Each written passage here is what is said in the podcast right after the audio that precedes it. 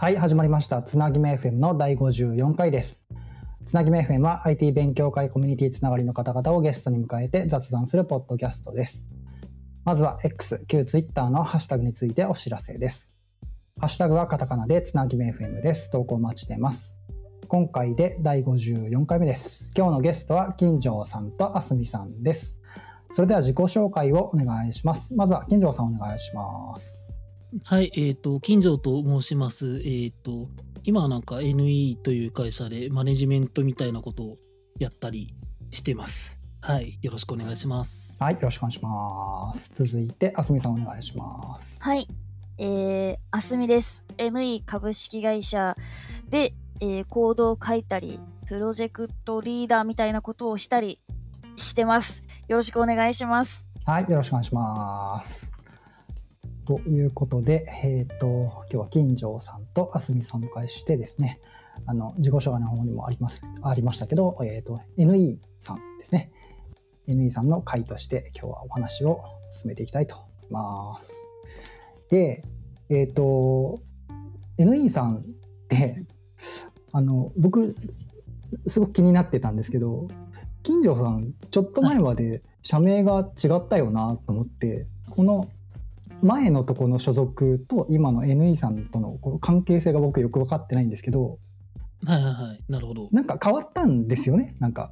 えっ、と、はい、ぜ全然あの、前の所属の会社の名前を出していただいても全く問題ないんで言っちゃうと、あの、ハミーっていう会社がうんうんうんあって、で、そこから、えっ、と、分社化して、ハミーがなくなったわけじゃないんですよ。まだある、ハミー株式会社もあって、で、そこの中の一部事業を継承する形で、NE 株式会社っていう法人に今、なってますね。なるほど、なるほど、なるほど。そういうことなんですね。いや、なんか俺所属違ったよなーって思って、でもなんか転職したみたいな感じの雰囲気でもなかったから、うどうなってんだろうなと思って、ちょっと調べさせてもらったら、あ、なるほど、そういうことかと思って、今日その、その辺ちょっと説明聞きたいなと思ってたんですけど、んなるほど、なるほど。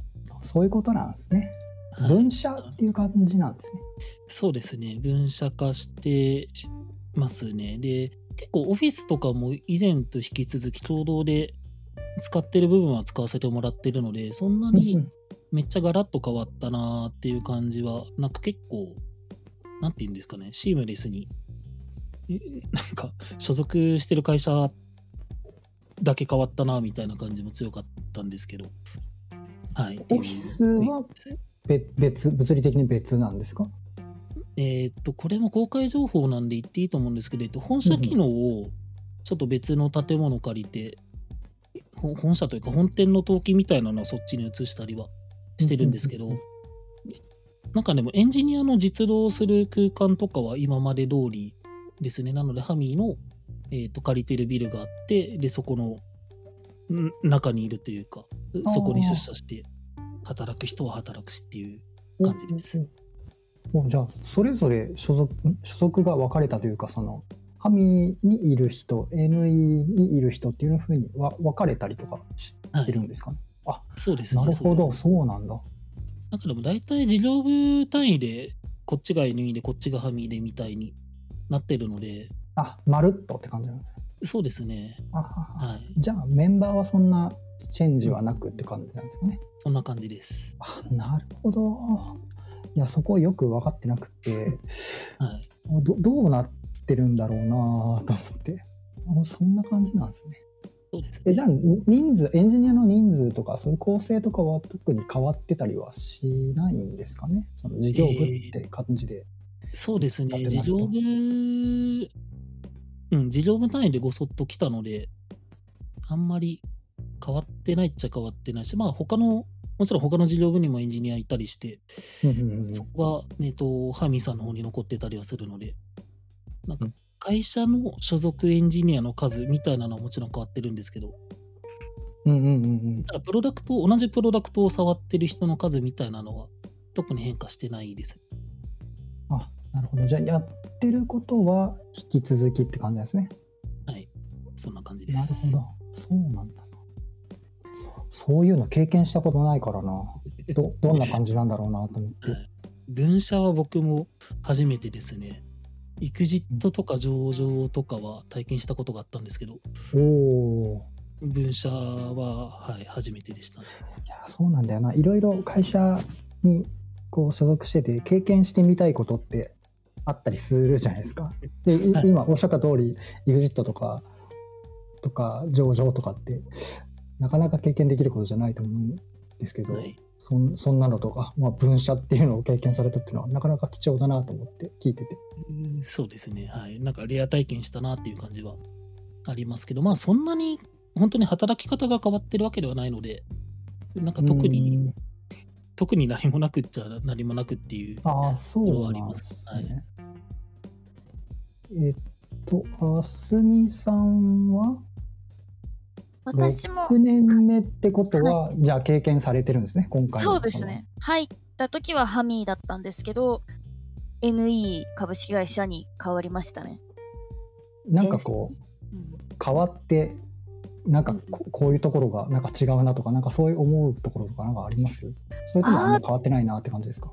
あんまり変わってないんですけど、なんか内部の人で、あの、NE がその青色を基調としたロゴで、ハミーが黄色を基調としたロゴなので、うんうんうん。青側、黄色側みたいな 言い方をなんか内部でしてるんですけど、そう、面白いな。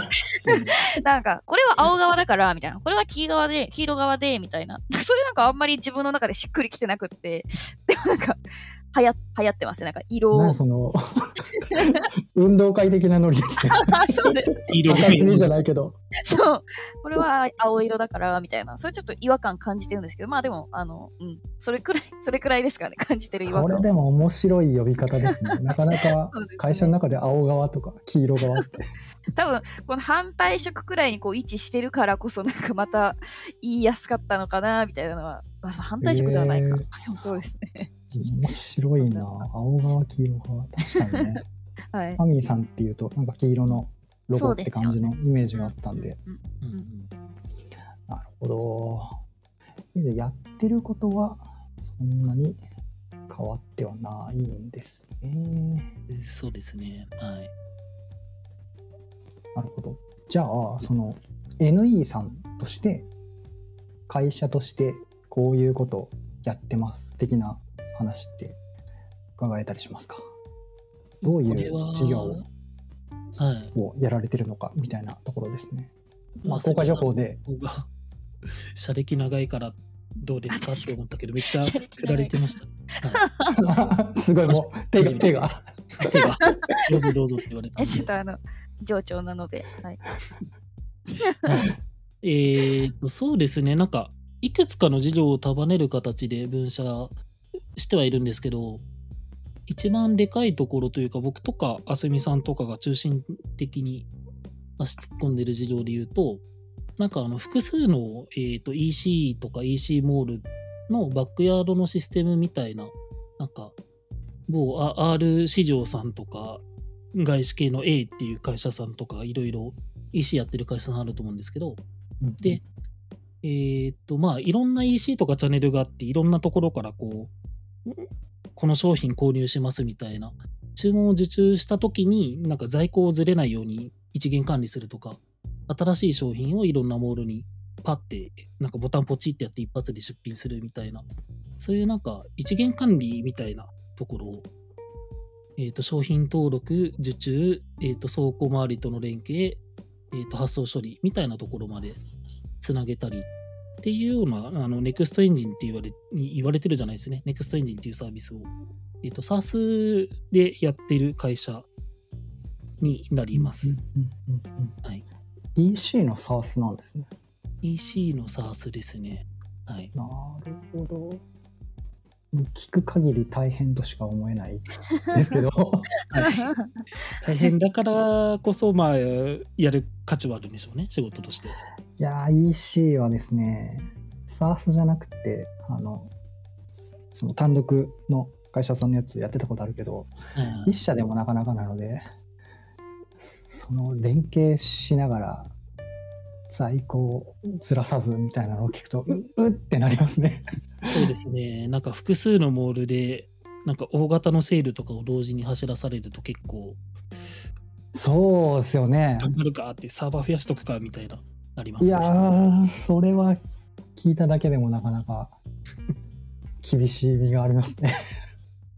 なんかでも良くも悪くも結構歴史が、えっと、10年以上ですかね、SARS として提供し始めてから。うんた多分当時 ASP とか呼んでたと思うんですけど。うんうんうんなので、歴史があるサービスなので、ある意味、やってること自体は、まあ、良くも悪くも枯れてる部分があったりとか、うんこういうトラブルありがちだよね、みたいなのは一通り踏んできたんじゃないかなっていう気がしないでもないので、うん、なんか成熟したプロダクトだなっていう感じはしますね。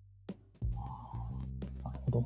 いや、EC をやられてたんですね。なんか、詳しく分かってなかったんで、どういうことをやられてるんだろうなって言って、結構ほら、組織の話とか、マネジメントの話みたいなのをちょっとこう、よく登壇の話だとされてはいたので、具体的にどういうことをやられてるのかなと思って、今日、ようやくはい。分かったというところですね。そうですよね。温泉の素を配ってる会社みたいな。そうです。ノベルティの話ですか？はい。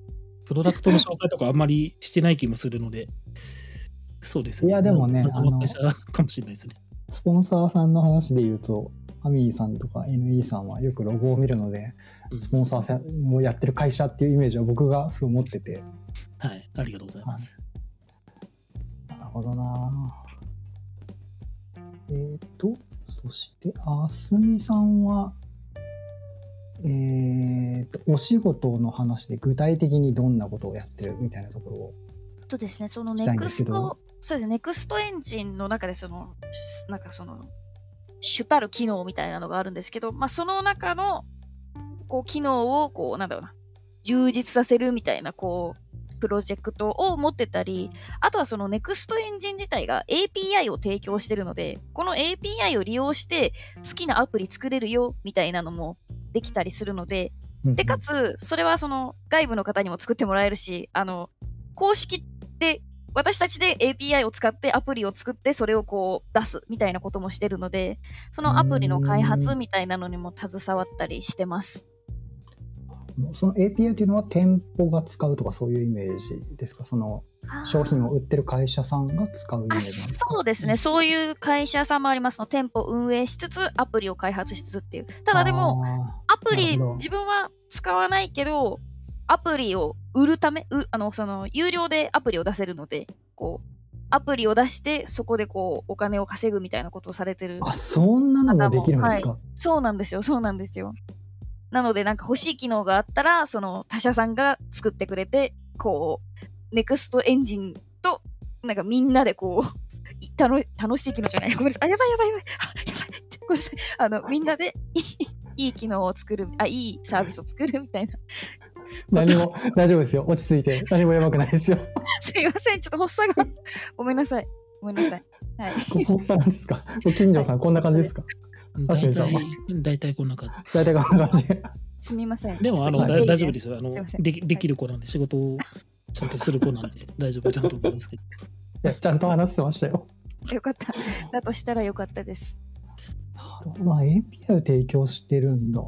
なんか、そうなんですよ。API 提供してるのが、えっ、と、なんていうんですかね。まあ、商品登録、本当にマスターデータみたいなものは、NEXT エンジン上の UI で、えっ、と、操作してもらいつつも、なんか、自社倉庫の、倉庫との連携みたいなのって、結構使われてるシステムが違っめちゃくちゃ違ったりとか汎用化しづらいな部分とかはなんか API あるから御社で頑張ってみたいな話とかはしやすくなってるんじゃないかなっていう気がしますね。うん。リアル店舗との連携とかも多分できるはできるので API 叩いてもらえさえすれば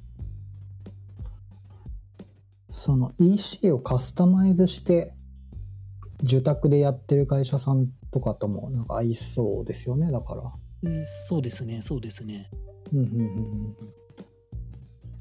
なんかこう有名有名というかその公式で出してるモールじゃなくてもこの形式で投げてくれたら在庫更新ししししとくよみたいなこのなんていうか汎用みたいなこの店舗も設けてるのでなんかもう本当に自分でサラで作ってる方もフォーマットで投げてもらえば NE 上で在庫管理できるみたいなところも結構多分魅力だと思うので、なんかそこで使ってくださるユーザーさんもいらっしゃいますね。その API を使ってサードパーティーみたいなそのプログラムを作ってもらったやつは公開して他社さんが使うみたいなことってできるんですか？マーケットプレイスみたいな感じであのアプリを登録して公開みたいなこともやってるんですけど、できるんだなんか全然、えー、と別に公開するんじゃなくて自分たちで使うものだよっていうのも全然できるので、ああなるほどはい。え便利じゃないですか？嬉しい。はい。便利。いや便利 EC をやってたのでそういうのはやっぱエンジンとかあまり作りたくないわけじゃないですかそうですね。はい。だから動いてるものを使いつつカスタマイズのとこだけその API を使って開発するっていうのがやっぱ受託とかだと楽だなと思って今聞いてて思いましたね。そうですね。なんかローローコードとまでは言わないんですけど、まあ、うんうんうん一般的にやりたいことこういうことなんだから、わざわざゼロから作りたくないな、みたいな時には、使っていただけるんじゃないかなという気は。やっぱね EC ってなんかこう基本のパッケージがあってやりたいこうこうやりたいことって結構あそこであの会社のウェブページでやってるこういうことがやりたいんだよねみたいなのってあるじゃないですかでもそういう人って大体同じでうんどの会社も同じようなことを思っててでマーケットプレスとかがあるとあこれでいいじゃんみたいなのが大体見つかったりするんでそういうのがあるとありがたいのかなって思いましたね今聞いてて。うんそうですね。はい。なるほど、そんな感じなんだ。いや、EC か。でもな、EC 大変そうだな。めっちゃ分かってくださってる。すごい。いや、受託でやってたんでね、って感じですね。なるほど。金城さんは、はいお仕事的にはどういうことをやられてるんですか？今一応タイトルとしてもらってるのがあの VP of エンジニアリングなんですけど、うんうんまあ、なんかべ便利そうだからこの呼び方でいきましょうみたいな、ノリで決めたみたいな部分はあって、で、実務としては、何ですかね、評価制度のなんか中身詰めたりとか、あとまあ最近だと中途の採用を本当に今期から本格的にリブートしたので、そこら辺をやったりとか、あと何ですかね。最近、最近やったのはあの無理やり PHP スタンを入れるっていうのをちょっとやったので、なんか、うんひどいプルリクを投げたりはしてたんですけど、ひどいプルリク。ひどいプルリク。はい。ベースライン何条あるんだみたいなプルリクを投げたりはしましたが、修正がたくさんあるやつじゃないですか。すごい影響範囲のでかいやつじゃないですか。そうで、まあまあまあまあまあ、良くなるという気持ちで投げた。そうですよね。はい。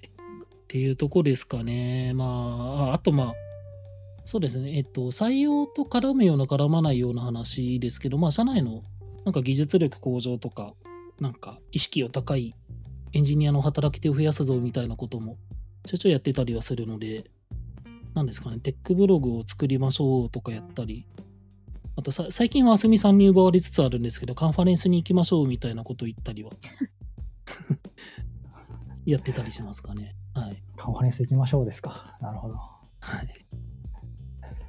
えー、ほか、そっか、採用な。採用も大変ですね。いや、大変ですね。うん。あすみさんは採用は関わってないのかな？そうですね。中途採用の方は関わってないんですけど、まあ NE でもちょっと新卒採用しようかという話になっていて、そっちの新卒採用の方では、あの、関わっています。なるほど。二人ともじゃあ採用されてるんですね。確かに。えそうですね。採用って具体的にどんな作業をやられてるんですか？そのエンジニアとしては。エンジニア、中途の方で言うと、まあ、なんかいろんな 採用サイトだったり採用媒体を見て、まあ、ダイレクトスカートみたいな、この人の話を聞いてみたいっていうメッセージを送ってみたりとか、うんうんうんえーと、あとは、うそうですね。始めたばっかりの頃やったのは、あの、カジュアル面談とは何ぞやみたいな認識を揃えたり、ロープでちょっと社内でやってみるかとかっていうのをやったりしてたりとか、うん。あとちょっとずっと準備中なんですけど、採用、いいいけてる会社のあれじゃないですか、最近 Speaker Deck に大体説明資料上げてるじゃないですか。 culture deck とか、はいはい。チーみたいな。はい。見そこら。辺をやりたいなっていうのをやってたりとかうんうん。してますね。まあでも一番多いのはなんかどういう人に来てもらいたいんだっけとかその人をなんで採りたいんだっけっていうなんか理由とかターゲットみたいなところの具体化言語化という認識揃いみたいなのが多いですかねやってることとしては。なんか、噂によると、採用活動って、そのダイレクトでメッセージを送ると、なかなか返事が返ってこなくて、心が折れるみたいなことを聞いたりするんですけど、はい。いや、まあまあまあまあまあ。いや、まあ自分だって返してないしなみたいな気分になりますよね、やっぱり。うん、わかる。スカート来たって別に開 開かないなみたい確かにそう言われるとそうですね。な。はい。個別に返したりしないか。えそうですね。うーん。いやーよ、よく聞くんですよ。採用、採用しんどいな、っつって。はい。いやでもねそう思います地地道にやらないとですね、採用も。そうなんですよね。後回しにできないというか、うんうんうん。なるほど。今困ってないから後でいっかみたいな感じにすると本当に積むと思うので。うんうんうんうん。いはい。やー、採用はどこも頑張ってると思いますよ。本当ですね。うん。はい。そう思います。はい、じゃあ、えーっと、どうしようかな。コミュニティの話がちらっと出たんで、コミュニティの話をしますか。えーっと、ちょっともう時間が空いちゃったんですけど、お二人とも PHP カンファレンス福岡にね、お越しいただきありがとうございました。こちらこそありがとうございました。もう楽しかったです。ああ、もう楽しかったですか？本当ですか？ありがとうございます。本当、それは本当に楽しかったですね。えー具体的にどんなところがっていうの？を やっぱ主催者目線で聞きたいんですけど、た。なんかですね、私、実際どうでした、なんか、私、東京のカンファレンスとかイベントとかにしか行ったことなくって、こう地方のイベント、カンファレンス参加が初めてだったんですけど、ただその東京とかでやるより規模が多分、その、なんていうのかな、人数、入る人数みたいなの多分少なかったとは思うんですけど、そうですね。それが、なんだろうな、よくって、そのおかげで、こう、密な、こう、コミュニケーションを取れるみたいなところを、すごく実感して、なんか結構、福岡、PHP カンファレンス福岡に行ってからの自分のなんかそのコミュニティでのこう、喋れる度合いみたいなのが結構、あの、なんだ、上がって、なんか、そうなんですよ。なんか、結構、あ、なんて言うんだっけ、あれ。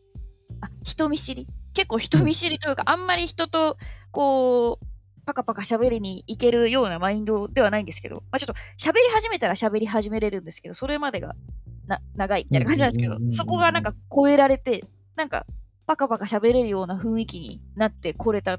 それからそこでそのブレイクススルーをしたのがこのピペチコン福岡でだったので、結構自分の中では、なんか、人生の中のこう大きな一点ですね。ペペチコンおーなるほどみたいな。はい何がスイッチだったんでしょうねでもその 喋れるきっかけみたいなのは。そうなんか聞きたいところですけどなんかあったんですかね？あでもそれこそ、やっぱり地方に行くので、まあ、その一泊二日とかじゃなくて、ちょっと長めに行っときたいなっていう気持ちから、その結構前入りしてたんですけど、多分その非公式だとは思うんですけど、こう前夜祭とか全然野菜があるんだっていうのを知ったのも福岡で初めてあそういう文化があるんだみたいなのを知ってそこに参加したからこうだんだんと当日に向けてこう人とのコミュニケーションをこうだんだん大きくしていったみたいなところがあってなんかそこが結構あったのかなって思ってます今。なるほどな。いや前夜祭とかもですねなんか盛り上がってたみたいなんで僕はもうちょっと そうです主催側の業務が忙しすぎて そうですね。さすがに顔を出せなかったですけどうん楽しそうだなと思いながら。うん。楽しかった。あもちろん当日もめちゃくちゃ楽しかったです。なるほど、なるほど。金城さんは福岡来られたのって何回目ですか？初ですか？いや、2回目なんですよ。2回目というか、えっとですね、PHP カンファレンス〇〇に初めて参加したのが福岡の2017だったんですよあね。、マジですか？なので、あの、そうなんだ。はい、なんか仕事を、ななんで俺だけこんな仕事してるんだ、くっそ、どっか旅行でも行ってやるみたいな気持ちで、残業しまくった時に、じゃあ福岡行ってやると思って申し込んだ回があったんですけど、なるほど、そうなんです、ね。2017だと思うんですよ。16か17で、なんか、そうですね、あの、めちゃくちゃ PHP7 アップデートしてみてどうだったとか、ハックどうですかみたいな話をしてた回が、回というか時期があった気がして、その時に行ったんですけど、なるほど。で、なんかその、だからちょっと自分の中で少し思い入れがあるというか、うんなんかうう特別な感じのする福岡にまた戻ってこれて、ああ、そうそう、福岡ファッションビル、ここだよね、みたいな。いつもあそこです。ああそこですよね。はい。はい。で、そうですね、なんか、当時はもちろんあの自分がこんなホールで発表する側になるって全く思ってなかったんで、登壇者目線で言うと、この会場めっちゃ、か会場というかホールがめっちゃでかいな、みたいな、すごい、会場行ってすごいビビってましたね、朝。一番でかいとこマジででかいですからね。でかいですね。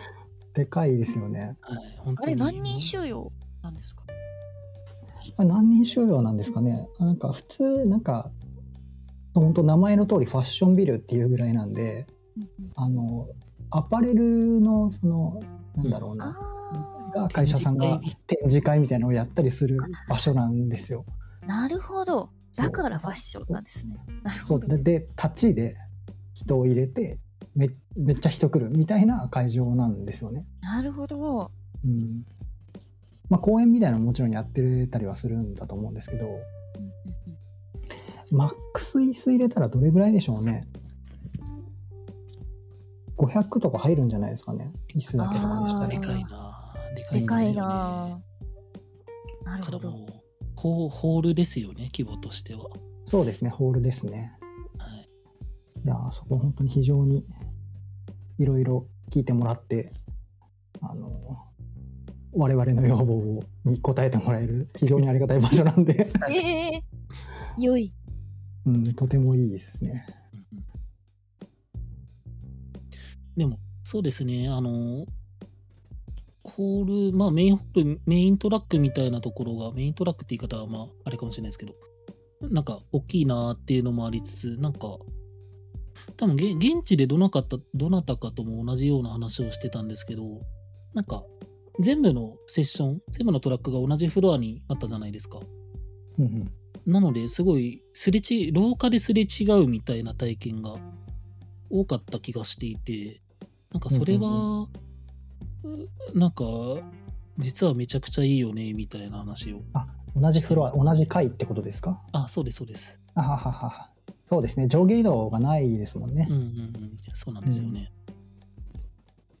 そうそれはあるかもですね。うん、階の移動は確かにないですね。懇親会の時だけ映るだけなので、通常のセッションの時間帯は同じフロアで、一番でかいホールと次にでかいホールとみたいな感じでしたもんね。はい。そっかそっか、そういうところがあったのか。いや、でも本当に、福岡は、ううんとても楽しかったので、うんよかったで。ですも楽しかった。なんか開催報告書の件を書かれてますけど、トークメモに。えーはい。っと、開催報告書って何かっていうと、あの、これもともとスポンサーさん向けに作ってる資料で、あの、まあ、当然、あの、開催する前にお金をスポンサーさんから集めて、で、どういう、どういうふうに使って、こういうふうに使ってみたいな、まあまあ、いろいろあると思うんですけど、で、最終的に、えーどれぐらいの人が来ましたよとか、どういう会でしたよとか、あと、えー参加した、参加された方のアンケートとかを、まあ、いくつかピックアップして、資料にまとめてお送りするっていうことをやってるんですね、毎年。で、登壇者の方には、そのアンケートの抜粋みたいなのを、まあ、送ってたりしたんですよ。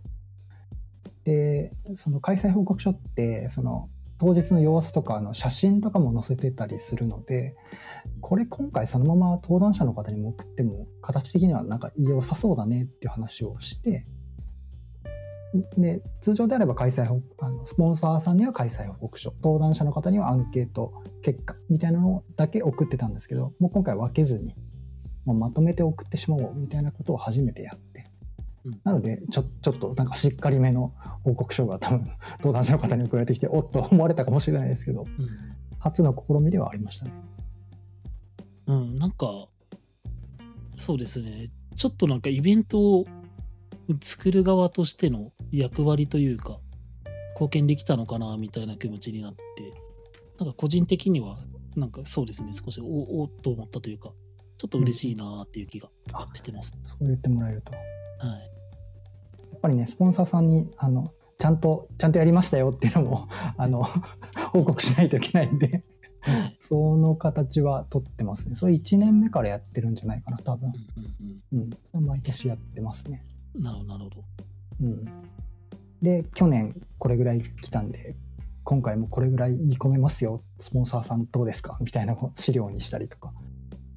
うんうん。なんか次につなげるため用うんでもありますね。はい。とそうですね。めっちゃ答えにくい質問が一つあるんですけど 良いスポンサーさん困るスポンサーさんみたいなのがあったら知りたい、はい。うん、言えない。い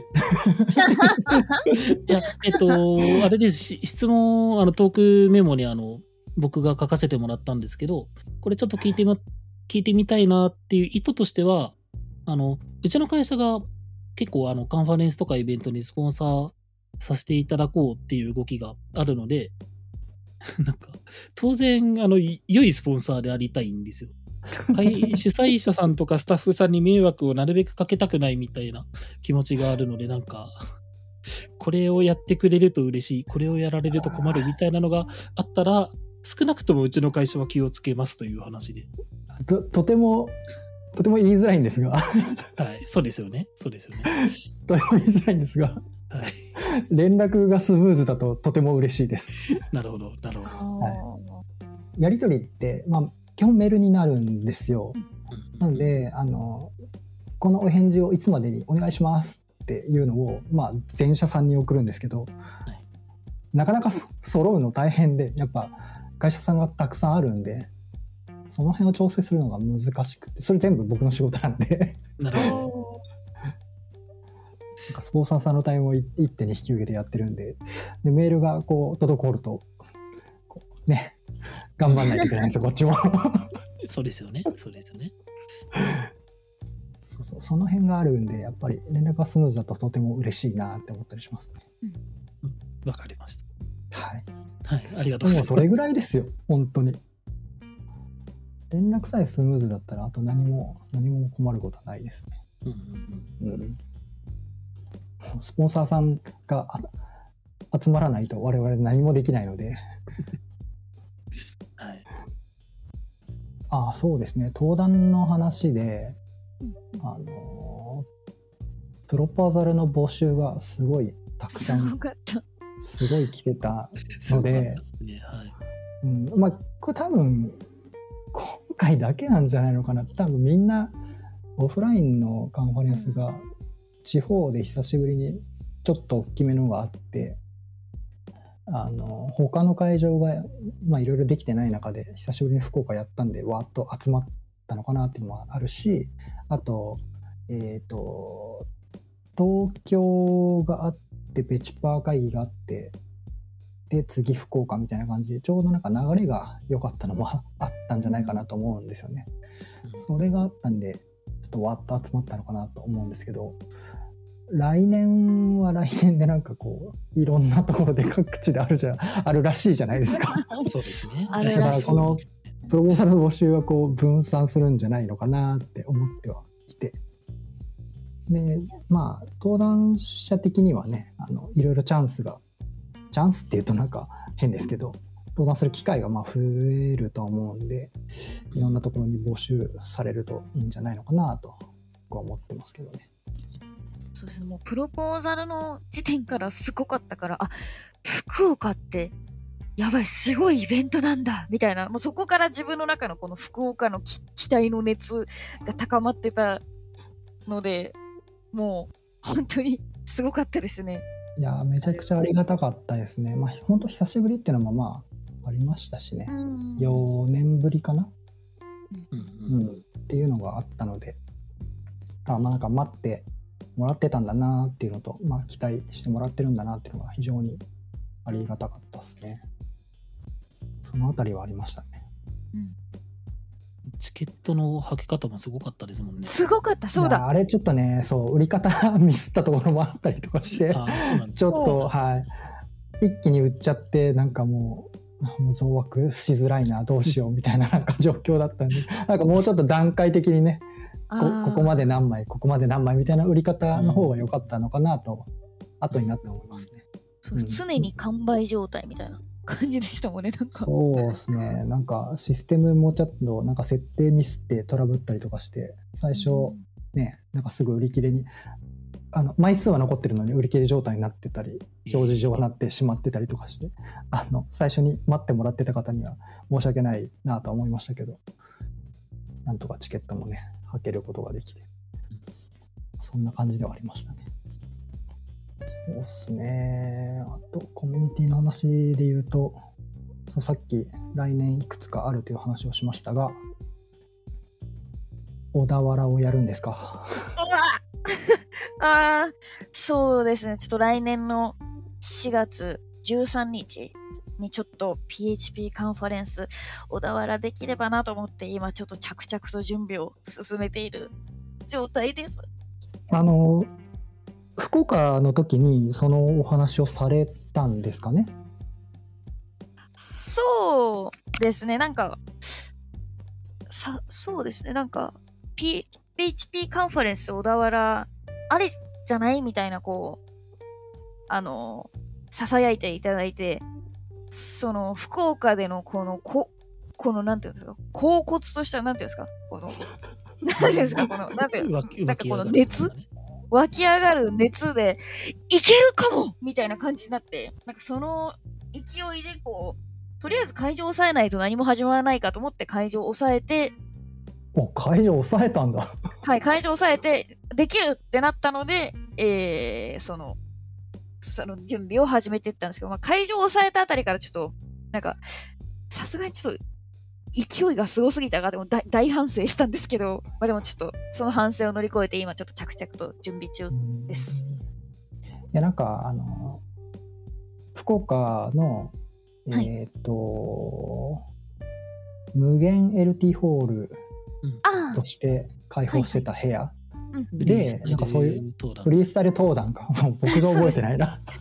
フリースタイル団長ですよね、元は。っていう部屋を準備してる時に、なんかそういう話をされてたのか、なんかちらほら、その PHP カンファレンス小田原っていうツイートがあったけど、あすみさんはあのそのスライド的なものも残してなかったし、その当日、あすみさん自身がツイートもしてなかったんで、これあんまりつついちゃダメな話なのかな、みたいなのいやいやいや。思ってはいて、しばらくこう、ね、こう、様子を見るというかはい、見守っていたんですけど、まあ最近になってまた、その、イベントの管理システム、フォルテですかね、の方になんか登録もされてて、お、実際やるんだなぁと、こ そうですねう、。漏れ聞こえてきて、そう、本当当日、皆さんがこうツイートしてくれてる時も、私はちょっと、あえて、ちょっと、あんまり浮かれすぎてると、ちょっとなんか浮かれてる人と思われちゃうから黙ってたんですけど、心の中では、おおできるかもみたいな感じで、そう、その皆さんのツイートのおかげで、こう、ノリと勢い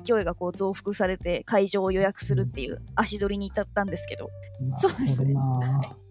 確かにちょっと、いまだに、そうですね、あの、あまり何も情報を出してないのと、あのなんか、それ、それぞれ、それぞれで、なんかこう、これって触れていい話題なのかみたいな、もしかしたらなってるかもしれない。全然よくて、まだちょっと、こう、初めてのことなので、いろいろ準備中で、一応、あの、展開そろそろするつもりなんですけど、どなるほちょっと、わた、わたわたしております。ど。黙っといた方がいいですよ。あんまりね、言うとね、あの、そうですね。一人歩きするしで。確かに、確かに、ちょっと、みやびな感じで。あの規模感とかもね、こう、黙っといて。そうですね。でも、うん本当に規模感はですね、本当にびっくりするほど、あびっくりするほどとか言ったらあれか、でもそんなに本当に大きくなくって、100人くらい、だマックス100人くらい。いまあ十分じゃないですか。やそうなんですよ。人が100人いたら、すごい数の頭になるじゃないですか。あ頭っていうか、その体？体がたくさんある。なんかちょっと待って、やばいな。ごめんなさい。今の話して。あ のすいません。やばいやばいやばい。そうです。なこれ絶対カットしないですからね。やばいやばい。お願いします。すいません。本当にすいません。編集ちょっと待って。編集点ちゃんと作っといた方がいいです。やばい。あ、そうですね。そう、あの、すごい数の、その人の数。じゃあ、やばい。あ、ちょ、こほんとここダメです。いいんじゃないですか？ごめんなさい。めっちゃ面白い。インテリジェンスな感じで行きたかったんですけど、ほんとすいません。やばい。出てきちゃった。すいません。はい。まあそうですね。あの、日付か100日付は決まってるのか、4月ね。はい、そうです。4月にやなるほど、ります。なるほど。はい。えーでも4月、4月だとどれぐらいから準備だろうな？確かに逆算すると皆さんだとどれくらいな感覚なんだろう。えっ、と、そうですね。1ヶ月弱ぐらいですもんね。うん。半年過ぎたらもうなんかもう、目の色変える感じじゃないですか。そうですね。でも、半年、うん。はいはい。でも今が9、10、10、8ヶ月ぐらい。まず、まずスタッフ、う手伝ってくれそうなスタッフを集めですね。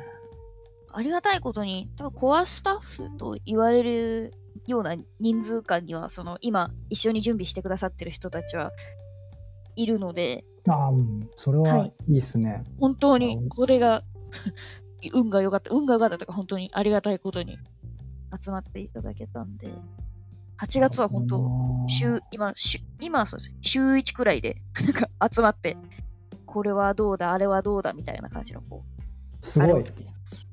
そりゃすごいな。いや、そんなそんな。じゃあスタッフを集めて、ティザーを作り、ね。そうですね。まず今、とりあえず目先というか、その、目の前にある、その、ゴール、ゴールじゃないな、目標はその、ウェブサイト公開してやりますみたいなところでこう公開するのを今う、んうん目標に置いてます。はいまあ、そこができたら登壇者を集めはい。参加者を集めチケットをどうするか考えて会場と調整をして、はい。懇親会をどうどこでやるかみたいなのが出てくると、そう。うん、そう一気にゴールに近づく感じですよね。内部事情すぎるんですけど、やっぱ小田原って大規模で入る飲み 飲み屋さんが居酒屋、だからあそもそもその会場内で懇親会できるかなって今考慮中の段階なんですけど、飲み屋さんんに行ったとしても、ちょそれもうんぐっと絞ればいいんじゃないですか。だからプレミアチケットにしてしまえばいいと思いますよ。懇親会に入れる人は少なく少なくして、うんうん、その会場の問題があるでしょうからね。全員はいけないっていうのはもう当たり前で。うんうんうんうん、そう、そうですよね。そそこが今ちょっと、あの、大きい会場がない、小田原という土地に大きい会場がないで困ってるんですけど、でもそう、そこも、なんとかなるんでしょう。まあ来年の4 3、月3 4割入れるといいかなって感じじゃないですかね。ただ3、まあ4割。登壇者さんがな、どれぐらいいるかにまあよりますけどね。あと、スポンサーさんもいらっしゃるでしょうから、そうですね。うん、ちょっと、なるべくスポンサーと登壇者さんは、はい。懇親会に入れてあげたい気持ちがやっぱりどうどうしても主催者としては出るので、はい、そこをカバーしようとすると、うん広い会場を探さねばっていう感じになるかもしれないですね。そうですね。ちょっと、頑張りどころですね。でもちょっと、なんとか、近で々も公開し楽してみですね。えー、俺ピン？小田原以外もいろいろあるし、本当に、もうなんか多分、10 1月から1、2、3、4、5でもう埋まってる5埋まってますね。1から5録画まで。関西か。?6 があるかないかみたいな ところの感じだと。ちょっと煽られてますね。いやいやいやいや、あの、いやそんなそんなそんな。あたふたあたふた。違います違います。感じなので。そしたら半年間、こう、全国各地をみたいな感じなんです。すごい、すごいですね。すごいですよ。北海道、関西、ペチパー会議があって、で、小田原、香小田原の川。香川。でで、福岡があるのか どうかみたいな感じですね。はい。はい。なんで、すごいですね。もう、やばいな。どこまでいけるかな、自分。もう限りなく行きたい。ちょっと、貯金しとこう。ペチパー来年散財じゃないですか。ペチパ来年。やばい、ね本当に。旅行、旅行祭りです。面白そうだな。これに沖縄もあるのかな。ああ、そうですね。うん、まあ東京はや絶対やるでしょうけど、はい。まあ沖縄もあるのかな。すごいな。すごいですね。5, ヶ月待ってるのは本当に単純にやばいですすよ。ごいですよね。やばいですよね。ちょ、本当こんな感じだとは思っておらず。僕近所さんあれじゃないですか。プロポーザル出し放題じゃないですか。今度こそ。やばいな。やー通算100個とかいきそう。いけるかどうかがありますよね。まあまずね。そうなんですよね。そうなんですよ。貯金したいな。そうなんですよね。せせめて、あの、プロポーザルを出し放題と言われるとあれです。プロポーザルを出したい人みたいになってくるんですけど。あれですよね。毎月連続じゃなくて、こう、2ヶ月に1回とかだったらまだなんかこう、整うリズムもあるのかなっていう気がするんですけど、マジで、うん今月やって、来月やねって、再来月やってみたいになってくるんで、本当にそうですもんね。すごい話ですよね。いやー、やってる側から言うのもあれですけど、正気かって思いますよね。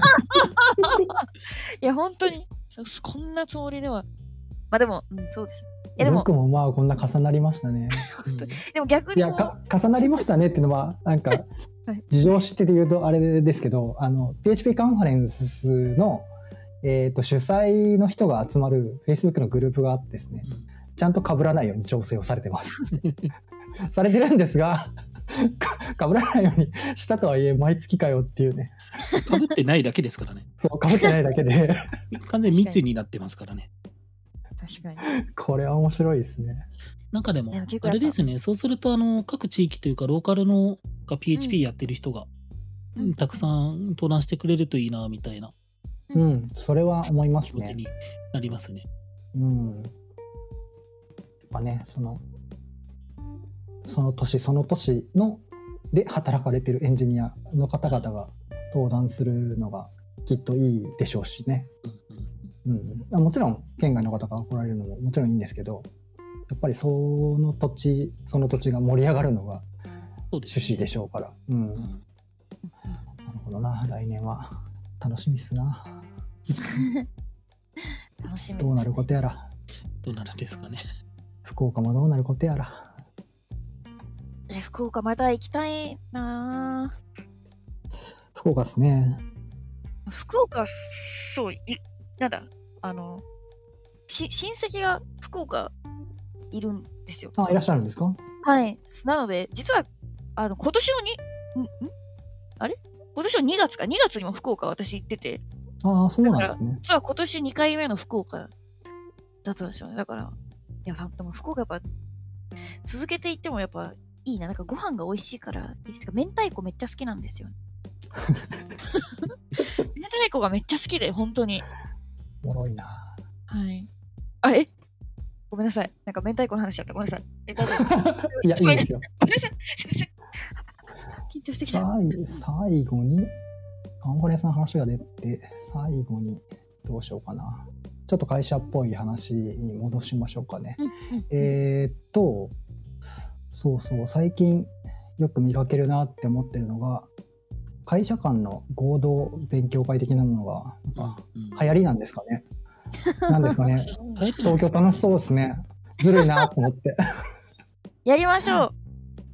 オこンラインで。れこれなどういうきっかけでこれはやられてるんですか？いろんな会社さんと。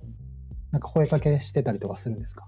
これは。まず、あれですね、あ最初が、が企画されてるんですよね。はい、なんか、あ、でも、金城さんにも、あの、大いに、あの、ヘルプしていただいてって感じなんですけど、最初はなんか、あのーそうなんだ、あのーコトミンさんが、その、あのーなんだ、ウィル・ゲートのことあウィですねルゲートのコトミンさんが、その、ペチパー会議のかな？ペチパー会議の打ち上げで、なんかちょっと私の噂をちょっとししてくくださってたらしくて、その、うんうん。ははなんかその、い良いみたいな、ちょ自分で言うのもあれだ、良いみたいな話をしてくださってて、その、スタッフの中に、その、自分の会社のその、あ今はハミー側なんですけど、まあでも今でも関わりのある方、その菊本さんっていうその受付のプロと呼ばれてる菊本さんって方がいらっしゃるんですけど、そこでその話してて、で、菊本さんが、ことことみんがその話ししてたよみたいな、二人が何かしたら面白いんじゃないみたいな風にこう言ってくださって、そこから私がことみんさんにこう、あの、コンタクトしてみたら、あの、いいですよって感じになったので、ちょっと合同勉強会をやるみたいな感じの流れにななったって感じです、最初は。は。ないるほどなるほど。いやなんかいろんな会社さんがやってて、確かに。そうですね。ビル・ゲートさんだったりとか、えっ、と、まあ、リンケージさんとか、はリンケーリンジさん。あケージさんはリンケージさんでまた別の会社さんとやられてあ、そうですね。あとよく聞くところでは、カオナビさんとか、うんうんなん。かいろいろね、合同勉強会、合同で会社同士で勉強会をやってるのは良さそうだなと思って。それこそリンケージさんとは福岡の時に話をしましたよね、金城さん。うん。しませんか、ねみたいな話を福岡で。はい。福岡のそうなんですね。懇親、懇親会じゃないか。えっ、と、非公式の前夜祭の後にちょっと軽く食事に行った時に、あの、リンケージさんの方がいたりして、この弁当会やりますか？みたいな。わだからわ、割とそこもこう、ノリと勢いでどうにかするみたいなのが生きてる感じがしますね。そうですね。なるほど、なるほど。いやー、勉強会いいな、会社同士の。いや、なんか羨ましいなと思い思いながら見てます。楽しそうだなと思って。うん。やっぱり結構、うちの会社、そのコミュニティ、イベントとかカンファレンスに勢い持っていくみたいなのは、まだやっぱそんなに多いわけじゃないので、なんかこの合同勉強会っていうのを体験して、あ、なんかコミュニティ形成するのいいな、みたいな風に思ってもらって、こう、私はイベントにみんなを、行こうぜ、みたいな感じで押し出したいみたいな、その一環。まあ、それは私も、このマインドは金城さんから、その、受け継いだというか、あの、すごいっすね。でもそれってなかなか難しくって、なんか、こう、自分で行くっていうのはまあできると思うんですよ。行ってみたいと思って行くっていうのはできると思うんですけど、人に影響を与えて、行きませんかっていうので結構エネルギーを使うことで、そうですね、確かで、に。なかなかこうね、そのあたり難しいところがあるじゃないですか。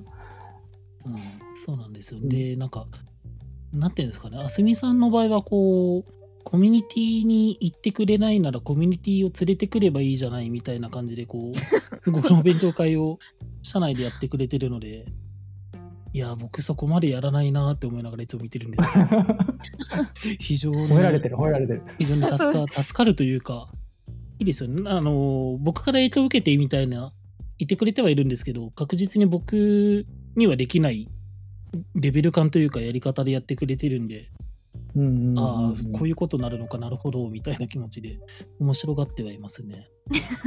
いやでも本当に私をコミュニティにつ連れてってくつなんかこう連れてってくれたのは結構金城さんだったんでなんかそのこう恩をなんていうんですか？なんか武士みたいな感じですかね。武士じゃない。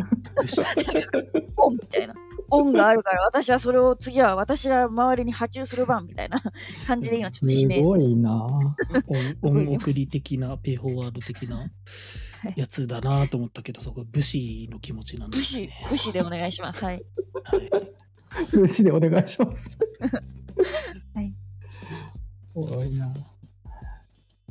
でも合同でその会社間で勉強会やるときって、ちょっと深い話をしようとすると、あのーなんだろうな、ちょっと社外費的な話も出ちゃいがちだと思うんですけど、そのあたりでどうバランス取ってるんですか、この前のリンケージさんとのあの勉強会の時はうちの資料はちょっと外には出してないですね。やっぱちょっと勉強会だけでこう収まるように、まあ、し社外費のさすがに近々のことみたいなこと言わないんですけど、うん、それはもちろんそうですけど、こうまだちょっとこうささくれがこうささうん。ささくれってる状態の資料っていうかなんていうか難しいな。なんかだったのであんまり外には出せ出してはないんですけど。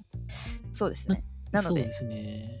バランスで。機密事項とかセンシティブってほどでもないけどあんまりこう公なところには出したくないなみたいな、うんうんうんちょっと外からの見え方怖いなみたいなやつとかは結構まあクローズドな勉強会で合同勉強会とかやると話しやすかったりするので、うんえーなんか人に聞いてもらって面白い話って結局生々しい話って大事だと思うんですよね。うん。っていう意味で言うとなんかこう話す側としても聞く側としても少し面白いというか、うん、やりやすくはなる可能性はあるなみたいな気はしますね。クローズドの合同勉強会の場合は。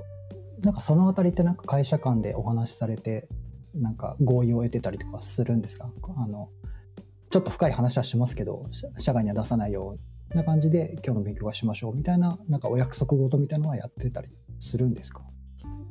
っていうのがなんかはい昔その私が前に所属してた会社で、まあ、とある会社さんと合同勉強会やったりとかしてなんか口頭 NDA でいいですか？みたいななんか感じで言って、ちょっと深い話はしますけど、あの、もちろん外には出さず、スライドも公開しないという話で、なんか進めたりとかしたんですけど、なんかそのあたりどうやってるんだろうなと思って、やっぱね、な生々しい話をしようとすると、どうしてもそんなところが出てくるんじゃないかなと思って、ちょっと興味があって。多分出そうと思えば出せるような情報ではあるので、その NDA を結ぶみたいなことはしてないんですけど、ただ出そうと思えば出せるっていう、出そうと思えばが結構その心強いマインドがないと いや、まだちょっと出せるような情報じゃないので、出してないので、けど、まあそこまでじゃないから結んでないみたいな感じなんですかね。そうですね、そこまで踏み込んで、うん。なんかめ明確に気をつけてくださいみたいなことは、と、そうですね、今回のリンケージさんだったり、前回のエルゲートさんだったりとやった時ね、そこまでは踏み込んでないですね。うん、なるほど、なるほど。でもそっか、逆に NDA を結ぶ前提でめちゃくちゃ突っ込んだ闇勉強会やろうぜみたいなのは、確かに思い面白いかましたそれ。もしれない。いや、お 我々はその書面までは交わさなかったですけど、口約束で、あの、外には出さないで、あの、深いこと話しましょうみたいななんかやり方をしたんですよ。こちらはちょっとは言ったが、これはちょっとさすがに だ出せないのでみたいな雰囲気は多分出てたし、しかも多分言わなくても多分分かってくまあそうもちろん分かるとは思うんですけど、うん。分かってくる内容だったから、なんか大丈夫だったのかな？なるほど、なるほど。なるほど。で、あとちょこっと時間が残ったけどどうしようかな。お、このリンクは何だ？読書ミートアップ、恥ずかしいな。ああ、こ れこれ、よくこんなものを見つけてきましたね。いや、なんか面白いことやってるなーって思って、あの、リアルタイムで眺めてて、そう、これ昔、昔でもないのか。2019年、そうですね、4年前か。えっと、僕割と積んどくしちゃうんですよ。まあみんなそうかもしれないですけど。積んどくしちゃうんですけど、で強制的に読む術を考えて、いろいろ。で、どうしようかなと思って、まあ仕事帰りに読めばいいか、つって、まあ仕事帰りにカフェに寄って、で、カフェで必ずページをめくって帰るっていうことをしてたんですけど、その時にコンパスに自分でイベントを立てて、うん。僕は今から本を読みますみたいなイベントを立てるんですよ。で、それに一人参加して、で、その、枠数は一人なんですよ。まあ、僕自身が 参加するんですけど。で、その参一人参加した状態を外部に公開して、僕は今から本を読みますって言って、そのコンパスに対してツイートをぶら下げて、どんどんツイートして本を読んでるぞっていうのをこう。進めるっていうのをやっててよくこんなの見つけましたねこれ、めちゃくちゃ恥ずかしいんですけど すいません、そんな、そんなにあれなんですけど。元ネタみたいなのはあるんですか？わざわざ。いやいや特に全然全然自分で思いついて あなるほど。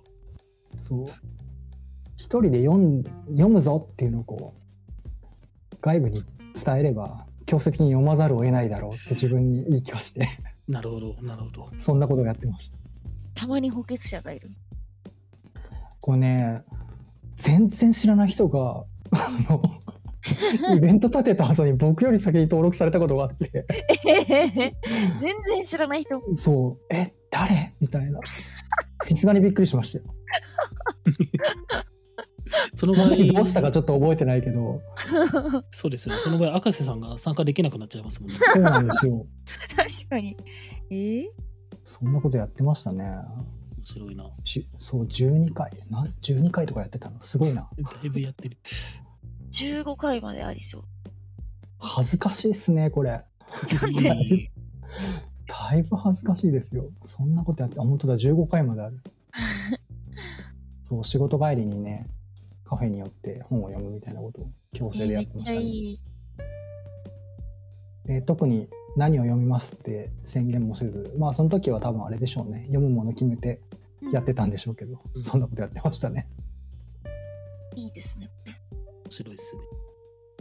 いやーね、本はね、金城さんの方がはるかに読むと思って、こんなことしなくても読むと思うんですけど。いいいい積んであるだけなんで、僕の場合は。いや、でも本当に、結構、あの、なんか言葉難しいですけど、結構図書館ですね、金城さん、本当に。なんか、こんなことで悩んでて、今こうこうこうなんだけどって言ったら、うん、じゃあこの本とこの本とこの本みたいな感じで結構出てくるので、あ、わかりました、じゃあちょっと上を上から読んで、みたいな。ドラえもんじゃないですか。本当に歩く図書館です。とも言われてます、私から。あれあれですよね、えっ、と、似たように、同じ会社ってことは似たような環境にいるので、大体こう気になってる部分って大体似てくるな、みたいな。感じはあるので。うんで、あとは僕が気になって積んでただけの本を、さもこの本が良かったよ、僕は読んだよ、みたいな体で 人に振ると、感想を後で聞けるんで、っていう、あずるドロップシップみなるほどたいなことはたまにやってますね。すごいな。そんな技を？ま持ってるんですね。いや、本当に助かってます。本当に。私もでも、本全くよ、全くってか、まあ1年にちょっとしか読まなかったんですけど、金城さんと出会ってから、本当に10冊、20冊年で読むとか、1ヶ月に1冊は絶対読むみたいな感じのこう、人生になったんで、本当に歩く図書館かつ、司書さん？司書さんでもそんなことしないか。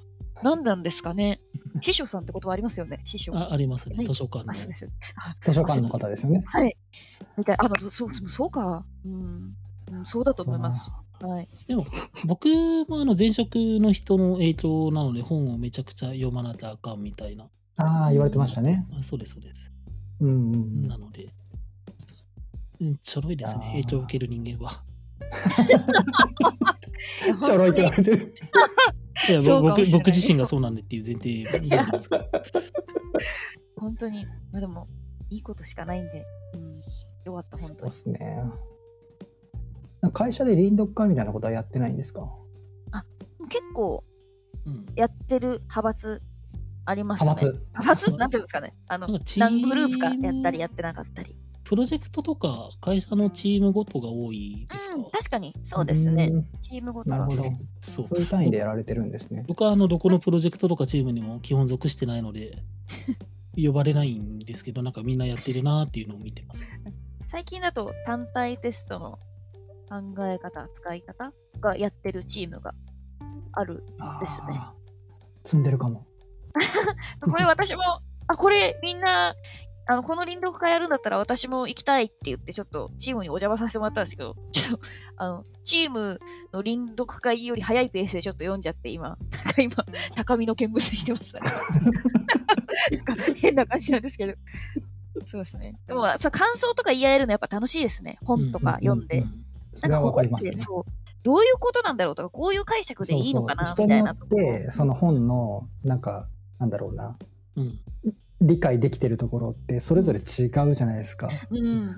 だからそれを補完し合えるんで臨読会ってすごいいいなと思って、あ、そう。めちゃくちゃそれは思いますね。うんはいといったところで1時間を超えていたので、早い。はい、ちょっと54回はこの辺で締めさせてもらおうと思います。はい。はい。えー、最後にもう一度、えー、X、旧 Twitter のハッシュタグについてお知らせです。ハッシュタグはカタカナでつなぎめ FM です。投稿お待ちしてます。はい。ということで、えー、今回のつなぎめ FM の第54回は、金城さんとあすみさんを迎えしてお話しさせてもらいました。今日はどうもありがとうございました。